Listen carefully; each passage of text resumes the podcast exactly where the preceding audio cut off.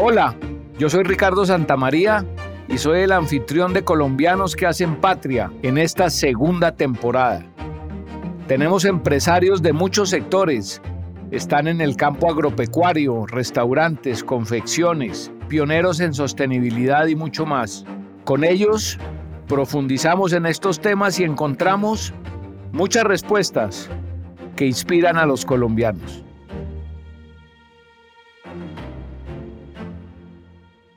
Hoy estaremos conversando con Daniel Piñeros. Daniel es el gerente general del Club La Pradera de Potosí, un complejo residencial al norte de Bogotá, cerca de La Calera.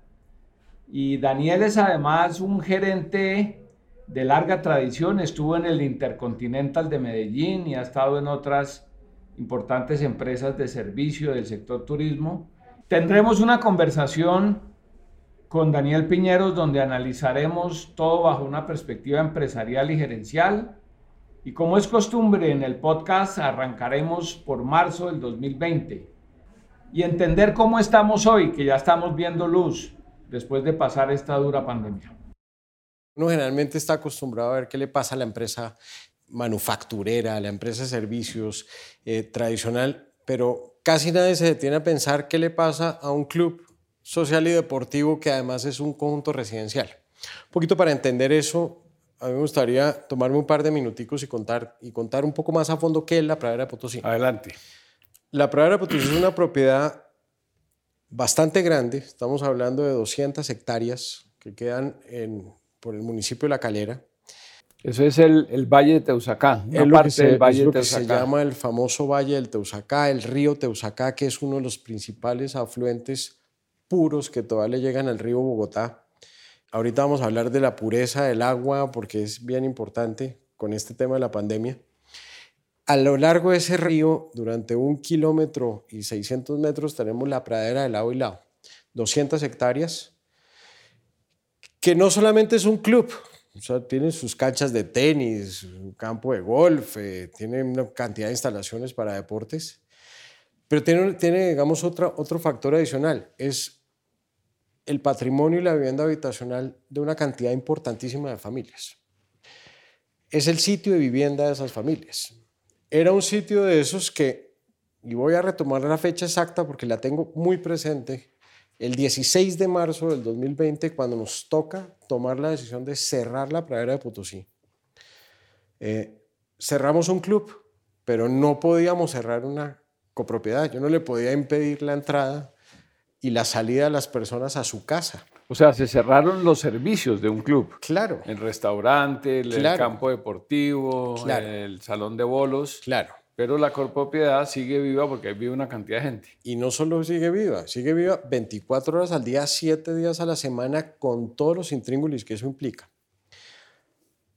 ¿Qué teníamos nosotros hasta ese momento? Teníamos una operación deliciosa, los fines de semana lleno de gente, la gente iba a la pradera precisamente a hacer, digamos, lo que le gustaba, que era hacer deporte, a ir a restaurantes, a hacer una vida social eh, interesante.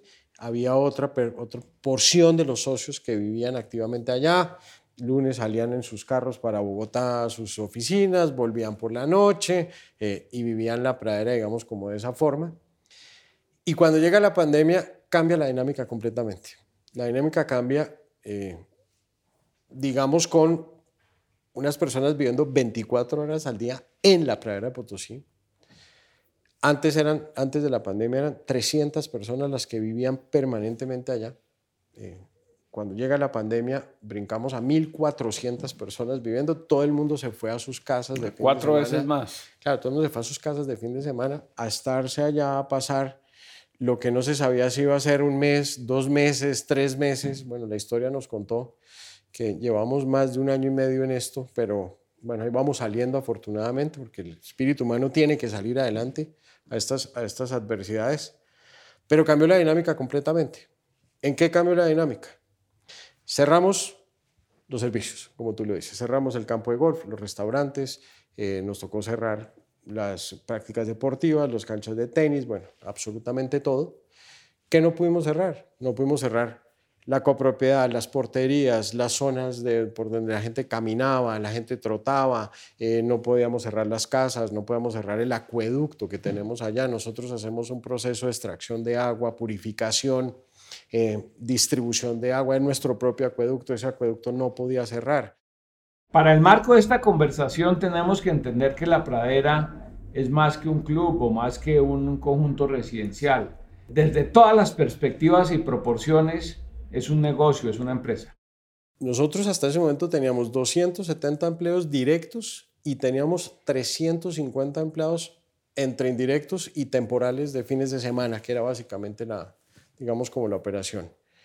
Teníamos eh, alrededor de unas 400 personas visitándonos en promedio diario entre miembros y proveedores. Teníamos eh, más o menos otras 300 personas entre trabajadores de las casas, eh, contratistas que nos visitaban en forma diaria. Y ese fue, digamos, como el principal reto que tuvimos en ese marzo 16. Porque lo que vimos, hombre, cerramos las operaciones, pero, y me precio de tener una junta directiva absolutamente eh, ecuánime con el tema, que piensa igual que como piensa eh, la administración. Y lo único que no podíamos perder, Ricardo, era un solo empleo. Y esa fue la meta que nos pusimos en la pandemia. No sabemos cuánto vamos a tener que aguantar esto, pero aquí nadie va a perder su trabajo. Y no solamente no van a perder su trabajo, sino vamos a tratar de que no pierdan su ingreso básico. Un poquito, digamos, la pirámide de cómo es esos trabajadores de, una, de un club o de una copropiedad. Es que más del 50 o 60% pueden estar ganando un salario mínimo. En nuestro caso, el salario mínimo de pradera es un poquito por encima. Pero pues, personas que si se le quita ese sustento, pues imagínense lo que les pasa. Nos pusimos eso de meta. No vamos a perder un solo trabajo ni vamos a sacrificar el ingreso. Y ahora vamos a una primera interrogante que yo me he hecho y que oigo reiterativamente a colegas míos, empresarios, que dicen que si no estábamos listos para una pandemia de estas. Y yo me hago un cuestionamiento y digo, hombre, yo creo que no estábamos listos para un COVID, pero sí estábamos listos para una cosa de estas. Sí estábamos listos para tener que parar el negocio. Sí estábamos listos para tener que achicar el negocio. Sí estábamos listos para muchas, digamos, para muchas cosas. Y a mí me gusta, eh, hace poquito hice, digamos, un, un posgrado con una cantidad de personas que estaban como yo en el mundo, academia, ¿no? Y yo les decía, hombre, uno a veces no cree lo importante de todas las teorías económicas que se aplican al interior de las empresas. El tema de la variabilización, de la flexibilización, el tema de la, del lean manufacturing, ese tema que sonó en algún momento eh, y que hizo que las empresas se achicaran, o no que se achicaran, sino que se ajustaran a las realidades de diferentes escenarios, es lo que nos tiene hoy vivos.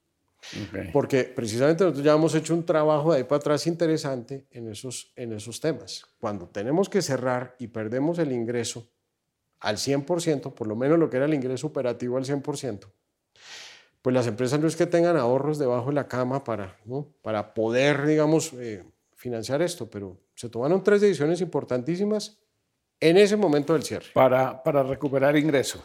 Para garantizar la continuidad del negocio y no perder empleos. Ok. Esos tres decisiones fueron. Vamos a, nosotros tenemos unos cupos de, por ejemplo, de financiación preaprobadas. La pradera no tenía deuda. Los tomamos. Hicimos que nos desembolsaran crédito inmediatamente como capital de trabajo de emergencia si se iba a requerir. Entonces tuvimos liquidez. El segundo, hicimos el tema, digamos, de la identificación de todos los procesos de ahorros e impactos de ahorros que se van a tener menos en nómina. Volvemos a lo mismo. Y eso que la pradera es 45% de sus gastos son nómina. Todos los ahorros posibles los trajimos encima de la mesa y los ejecutamos de forma inmediata, sin dolor, como le toca a las, a las organizaciones, sin dolor. Y el tercero, que es una cosa que de verdad eh, es característica de una empresa como la nuestra, fue la solidaridad de, los, de sus socios esa solidaridad que uno cree que, y, me remonto un poquito a la época cuando yo estaba en la universidad y a mí mis profesores me decían que era importante que las compañías generaran afinidad con sus clientes. hola, lo sentí, pero más que nunca, como un baldado de agua fría en esta pandemia. Los miembros de la pradera Potosí, sus socios, adoran la pradera Potosí, adoran lo que la pradera representa, adoran lo que la pradera les ha dado a lo largo de la historia. Y con esa solidaridad logramos nosotros unos aportes voluntarios importantísimos para protección de empleo, para protección de ingresos, para protección y generación, digamos, de bienestar. En estas narrativas empresariales siempre se asume que la responsabilidad social es algo de los últimos tiempos, pero no es así. Daniel nos cuenta desde dónde viene este sustento teórico para pensar en ambientes sanos y en empresas sanas. Voy a tomar unas palabras de un gran académico eh, que es Porter. Eh, y Michael Porter. Sí, señor. Y él habla precisamente de la importancia de estar, de empresas sanas que están en entornos sanos. Claro. Y nuestra preocupación no solamente fue con nuestros colaboradores internos, sino con nuestras comunidades alrededor. Personas, campesinos, humildes, que, pues, vecinos, que digamos que es muy lo que pasa a nivel rural en Colombia, que la iban a empezar a pasar muy mal. Y la pradera a través de donaciones, eh, a través de una cantidad de cosas, llevó bienestar a través de su fundación, eh, llevó bienestar a los vecinos alrededor, con dos objetivos fundamentales, que ese ambiente siguiera siendo sano. Eso es parte de la sostenibilidad de la pradera Potosí. Si tenemos un ambiente alrededor sano, lo que tenemos, lógicamente, es un bienestar interno importante. Si el ambiente alrededor no está sano, vienen todos los problemas que sabemos de inseguridad o en una cantidad de cosas. Con esas dos ecuaciones en mente, empezamos a trabajar. Mandamos a la gente, lo que hizo todas las empresas, mandamos a la gente en un 90% virtualizados a sus casas. Había procesos que no pudieron parar. Proceso del acueducto no podía parar, la seguridad no podía parar. Eh, algunos, algunos, digamos, algunos jefes, supervisores que tenían que estar pendientes del tema no podían parar. Eh, no podía parar eh, mantenimiento. Mantenimiento, porque si se deteriora un mantenimiento de un club, recuperar eso después es ah. imposible en términos de sostenibilidad económica. Entonces, esos cargos que se identificaron como claves tuvieron que seguir yendo a, la, a, trabajar. Eh, y ahí es donde vino, digamos, como un reto muy importante. Eh, yo creo que el que no estaba listo era el gobierno para una cosa de estas si puedo poner mi opinión, yo, creo Que, yo creo que el gobierno lo ha hecho bastante bien. Mm. Pero las medidas que empezaron fueron muy lentas. Entonces, te pongo un ejemplo. Me acuerdo que eh, un gran amigo comunicador que es José Manuel Acevedo me hizo el favor en una entrevista al viceministro del Interior de pasarle unas preguntas mías porque estábamos todos los administradores de copropiedades perdidos los administradores podíamos restringir el tránsito de la gente en las agrupaciones. El gobierno pedía que nadie pueda salir a la calle. Pero al interior. Pero en la, pradera la gente salía a caminar. Mm. Y a mí había llamadas que me decían, tiene que dejar la gente entre la casa. Y no sabíamos si los administradores estábamos facultados para eso. No sabíamos en ese momento, por ejemplo, si las cuestiones que nosotros entendíamos como vitales iban a ser las mismas vitales que la Policía Nacional en sus diferentes retenes iban a, digamos, como, como a dejar pasar para la gente para sus sitios de trabajo, porque no había un listado, ¿no? era imposible que hubiera un listado. Entonces, hasta que se aclararan todas esas cosas, pues hubo medio una paquidermia ahí para poder, digamos, movilizar personas. Eh, a medida que empezaron a salir las resoluciones de cuarentenas, migración, la gente que venía de viajes internacionales, hasta que bloquearon el aeropuerto El Dorado, que fue lo mejor que nos pudo haber pasado en ese momento para poder controlar. No sabíamos, no había ningún flujo de información, no sabíamos quién había llegado de afuera, quién había llegado de adentro, no teníamos ni idea, no había, no había nada. Entonces todo fue a la prueba y error. Y a las organizaciones como nosotros, que teníamos que dejar entrar a los propietarios a sus casas, nos tocó a prueba y error ¿Prueba de error en qué sentido? mandábamos encuestas de salud. Eso está prohibido. Eso no está, nosotros no, estamos preguntar. para poder hacer esas cosas. Pero de todas maneras tomábamos los riesgos y lo hacíamos, porque era la única forma como de tener la comunidad tranquila. Entonces esa, digamos, como, esa, como, esa, como esos traspiés en marco normativo al principio fueron la cosa más difícil de todas. Pero bueno, salimos adelante. La virtualización funcionó, nos dimos cuenta de varias cosas con la pandemia y es, a veces uno cree que es indispensable estar en el sitio de trabajo. No, no es indispensable. No es indispensable, eso es un paradigma.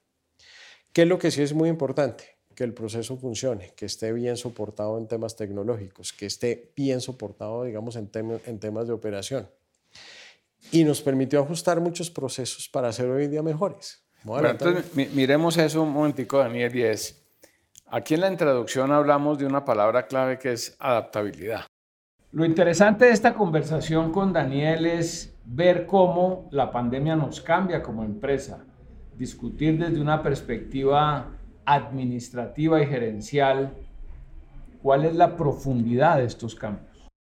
Nosotros éramos una empresa absolutamente sólida financieramente, con una composición de clientes, socios muy, muy, muy estables, eh, con una operación muy controlada y nos dimos cuenta que éramos vulnerables. Una cosa esta nos pone al límite. Al límite.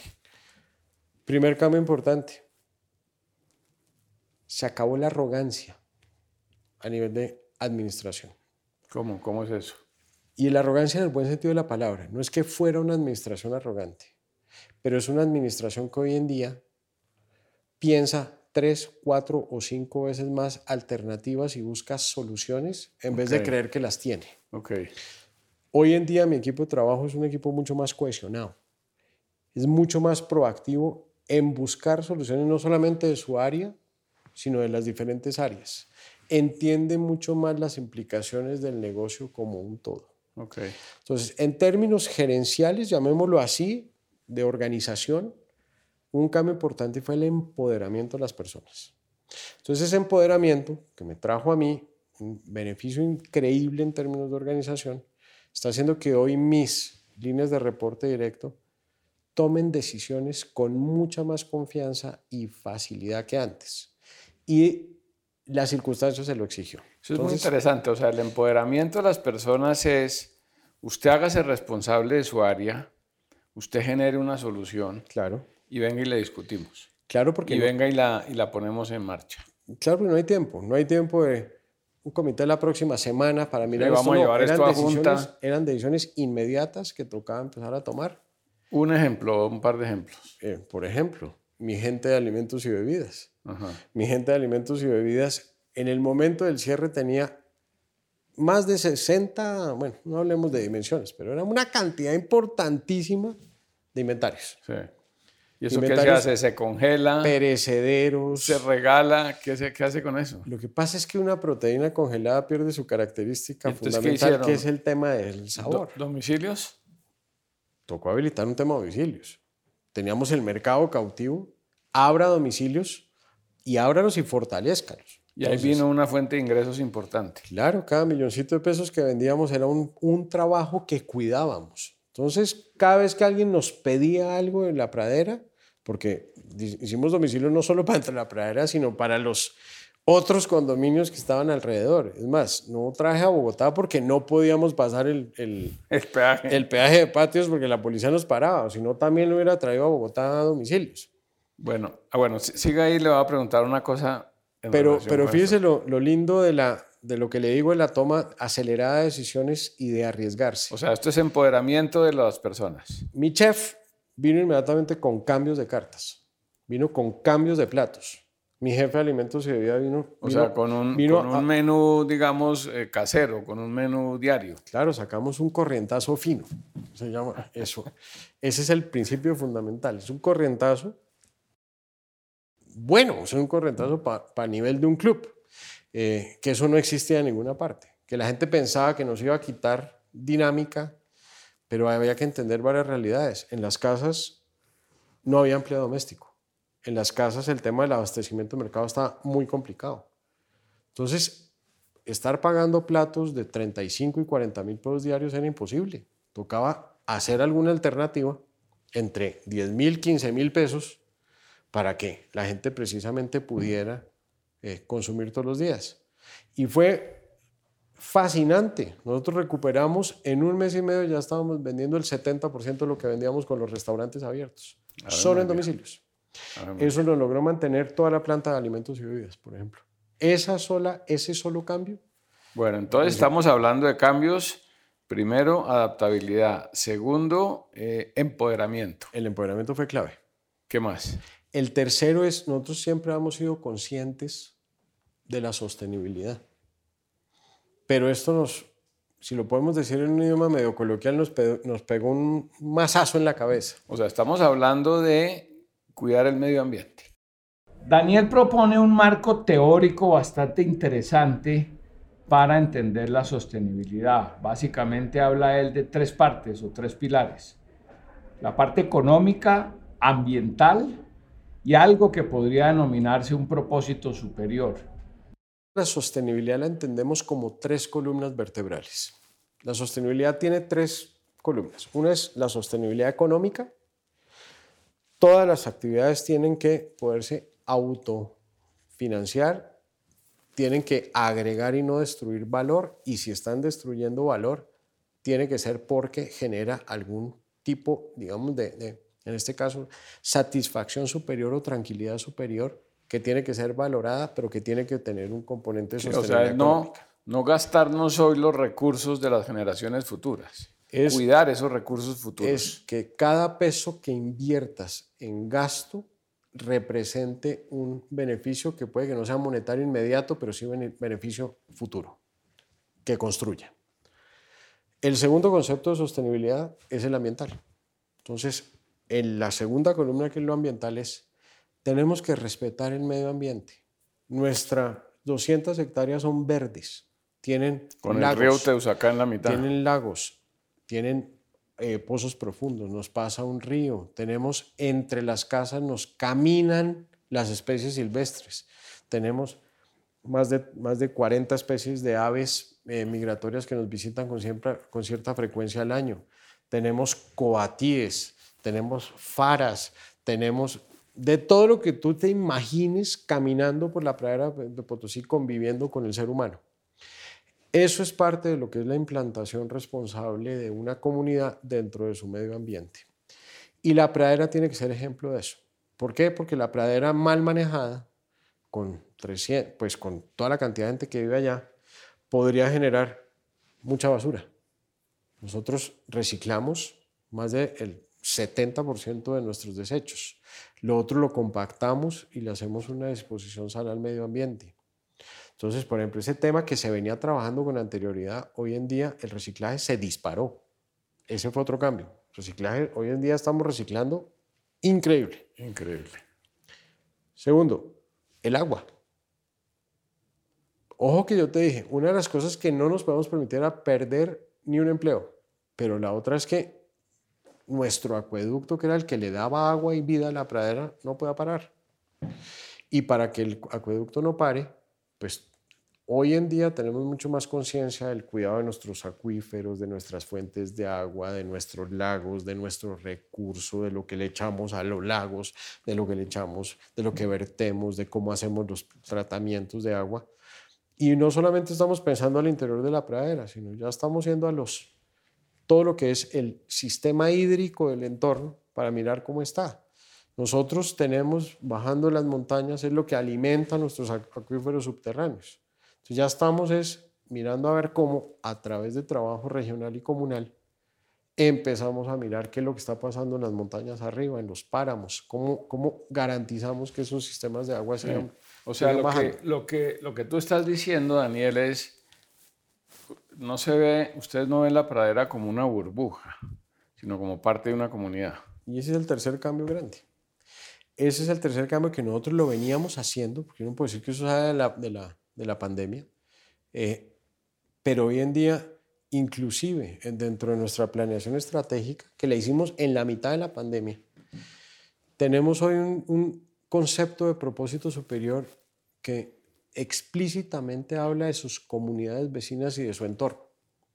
Nosotros no estamos en la mitad del mundo, no somos una isla, nosotros no estamos en la mitad del océano, estamos, somos una organización que dependemos de lo que pasa alrededor.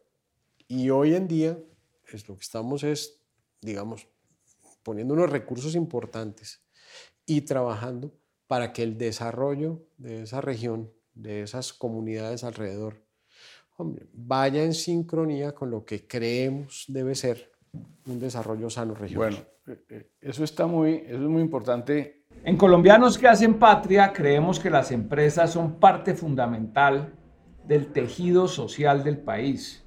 Y no lo creemos solo porque generan recursos y empleo, sino porque le dan a las organizaciones sociales, a la comunidad, orden y estructura. Nadie progresa solo, no, no hay burbujas. Ese concepto ya no existe. Pónganos un ejemplo. Digamos con las comunidades campesinas, esto es la zona de, de la calera Sopó Huasca, el Valle de Teusacá. Un ejemplo, digamos, es una zona muy campesina. Tengo un ejemplo muy lindo, que inclusive es un programa que acabamos de sacar. Ejercicio típico de un gerente. De la A a la Z, ¿cuáles son mis proveedores? ¿Cuánto le compro a ese proveedor? ¿Cuánto pesa ese proveedor dentro de mi presupuesto de compras? Y empezamos a ver que nuestros proveedores de la región no significaban ni siquiera el 3% de nuestros volúmenes de compras. ¿Cómo así? Así como lo oye. ¿Por qué? Porque claro, para que usted sea proveedor estandarizado de una organización, usted tiene que cumplir con ciertas cosas como los BPMs, como la formalización, como la capacidad de darle a usted, digamos, de darle a, los, a las empresas que estamos comprando eh, crédito, eh, que el pago no puede ser de contado ni en billete, que tienen que tener una cuenta y no todo el mundo en Colombia funciona como una compañía. Entonces nos pusimos como reto en la pradera subir ese porcentaje, lo queremos llevar a un 40% en un lapso de tres años. 40% de los proveedores generales de la pradera que sean de las regiones, de esta área. Regionales. Eso implica salirnos de nuestra frontera, ir a buscar afuera qué hay, trabajar mancomunadamente con las alcaldías y los gobiernos locales, en este caso Calera, Huasca, Sopó, mirar qué empresas o emprendimientos hay eh, matriculados en cada una de esas alcaldías, visitar uno por uno y mirar cómo podemos generar Pero ya lo están haciendo. de compra. Acabamos de lanzar un programa el fin de semana pasado que se llama De la región a la mesa, donde sacamos todos los fines de semana un menú típico de productos comprados en la región. Por ejemplo. Trucha, unas truchas. Eh, ¿Hay trucha? Unas truchas, hay un cultivo en Huasca. lleva, ah, sí, ahí, había un sitio donde la gente iba a pescar trucha. Claro. Ahí en, eh, en el Salitre. Claro. En la Y del Salitre. Claro, pero iban y no solamente pescaban. Este señor vende trucha, cantidades de trucha a los que pasan por su sitio, le compran las truchas y se las llevan para sus casas. Nosotros, por ejemplo, en la pradera no teníamos un plato con trucha. Hoy en día incorporamos un plato con trucha a la región, con, además, con productos de la región, con cubios. Eh, le estamos metiendo todo lo que podamos conseguir. Huasca y arándanos. Y todo orgánico, porque además ese es, el, digamos, como el, gran, como el gran beneficio de comprar producto al campesinado, y es que todo es orgánico. No tienen el sello de, organo, de orgánico, desafortunadamente, porque usted sabe lo que cuesta, por ejemplo, que usted lo certifiquen como orgánico, que eso es parte de lo que mi llamado, por ejemplo, a las autoridades y todo es, hombre, simplifiquen esos trámites, porque si no la gente nunca va a poder declararse orgánico, eh, certificarse, formalizarse. El costo de formalización en Colombia es muy alto, pero sacar un sello de orgánico en un producto puede costar 6 millones de pesos. Entonces, allá sabemos que es orgánico porque no le echan un solo fertilizante químico, porque lo riegan todo con agua de, páramo. Eh, hacen todos los procesos sin que usted le meta nada, nada, de, nada de veneno químico ni nada de esas cosas. Y así llega a la mesa la pradera. Hoy en día, después de estar trabajando este programa en forma durante, llevamos más de un mes, digamos, como armando la plataforma, hoy en día llevamos en el 8% de las compras. O sea, el 8% de las compras ya son, ya son proveedores de productos regionales. Y vamos a seguir. Y lo que tenemos que hacer en este momento es precisamente formalizar a estos señores. Entonces ahí hay un trabajo muy interesante, es cómo abren sus cuentas, cómo habilitan procesos de pago electrónico, eh, cómo, digamos, tienen una estructura de costos, de contabilidad. Eh. entonces estamos también generando empresa a través de eso. Y con un programa muy lindo. Hay cosas que podemos hacer desde el club, pero mi gente pues está contratada para hacer un trabajo interno. Entonces estamos yendo a los socios precisamente, que en muchos casos son empresarios, eh, gente que, está, que sabe mucho este tema, y estamos promocionando el tema del voluntariado. Y la gente quiere devolverle precisamente a la vida cosas a través de su tiempo, de su know-how, y estamos canalizando ese voluntariado. ¿Y, la, tiene una fundación y hay proyectos con, la, con las comunidades? Completamente. La fundación es nuestro brazo social y es importantísimo en esta ecuación. Entonces esa fundación, que es la que canaliza, usted, usted le dona su tiempo generalmente a una fundación, usted no le dona su tiempo a una empresa que, tenga, que tenga un concepto de con ánimo de lucro pero la fundación le dona a usted el tiempo y la fundación puede a su, a su mismo, a su, a su, vez, donar ese tiempo y donar ese know-how a las comunidades afuera. Y todo eso se está eh, tratando de canalizar a través de esa figura. Y eso nos ha permitido a nosotros que, eso tiene unos beneficios importantísimos. Vuelvo y le digo, desarrollo del entorno mucho más sano, eh, un entorno mucho más productivo, eh, mejores proveedurías, mejores materiales, eh, mucho más sano todo, absolutamente todo, más seguridad. eso, eso, eso no alcanza a imaginarse, eso no para en ninguna parte. Eh, pero usted sabe una cosa muy linda, que para que la gente pueda generar sus emprendimientos y pueda formalizarse, todo además necesita formación. Claro. Entonces es la otra pata de la ecuación. Se llama educación. Nuestra fundación hace eso. Nuestra fundación tiene un componente social, eh, digamos, asociado más bien al tema de educación importantísimo. Y ha generado, digamos, a través de la canalización de todas esas donaciones y recursos, ha logrado profesionalizar personas que en otras circunstancias no se hubieran podido profesionalizar. Ha logrado educar muchísimos, muchísimos, no solo a colaboradores, sino sus familias, eh, menores de edad, menores de edad que eh, antes su modelo de vida era, por ejemplo, ser caddy de tenis. Entonces, y usted veía en los clubes antes que había caddies de 40, 50, 60 años. Hoy en día no nos podemos permitir que un caddy lo coja como profesión. Él tiene unos ingresos, hace un trabajo mientras, mientras puede, pero nuestra fundación los educa precisamente para que salgan a la vida a, no ser Cádiz, a ser contadores, a ser administradores, bueno, lo que quieran hacer porque es su, para, para su vocación. Que sean profesionales. Nos despedimos en este momento con un balance que hace Daniel Piñeros sobre el crecimiento que tuvo la pradera de Potosí durante estos tiempos de pandemia. Es como el niño, y voy a poner un ejemplo de la vida diaria, es como el niño que va dando sus primeros pasitos y llega a su primer obstáculo y lo pasa. Y cuando pasa ese obstáculo, vendrá otro y lo va a seguir pasando. Hoy la pradera pasó un obstáculo muy complicado, como lo ha pasado gran parte del aparato productivo de este país, como, lo como le ha pasado a todas las personas de este país y del mundo. Pasamos este obstáculo. Hoy en día es una organización más solidaria, siento yo, más consciente de sus principios y valores, más consciente de la importancia de la persona al lado, más comunal, no es, es menos individualista.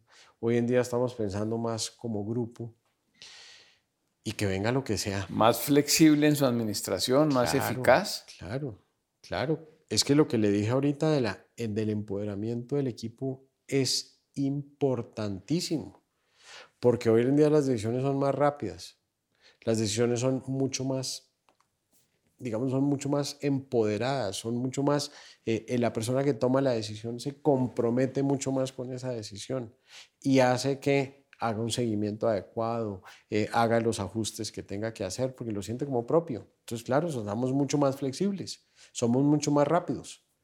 Y lo que le digo, que venga lo que sea. Esto, esto no nos quedó grande ni nada nos va a quedar grande. Eso yo creo que es un tema de una ganancia como comunidad riquísima. Hoy, ¿qué siento yo? Hoy lo que siento es una conciencia en su totalidad de personas que sienten que tienen que trabajar para el mismo lado. ¿Dirías tú que es una conciencia más verde? Completamente. Pero es que además, pongámosle el color, pongámosle verde ambiental, pongámosle todo lo que queramos, pero sobre todo más para el mismo lado. Sea, nosotros somos, nosotros no salimos adelante individualmente, nosotros salimos adelante como un todo. Y esa solidaridad que hablamos en algún momento es clave para, digamos, para, para lo que viene aquí para adelante y para lo que vendrá siempre. Nosotros en la medida en que tengamos más empatía por la gente que está a nuestro alrededor, sabremos generar soluciones más adecuadas. Muchas gracias, Daniel Piñeros. a ti Ricardo.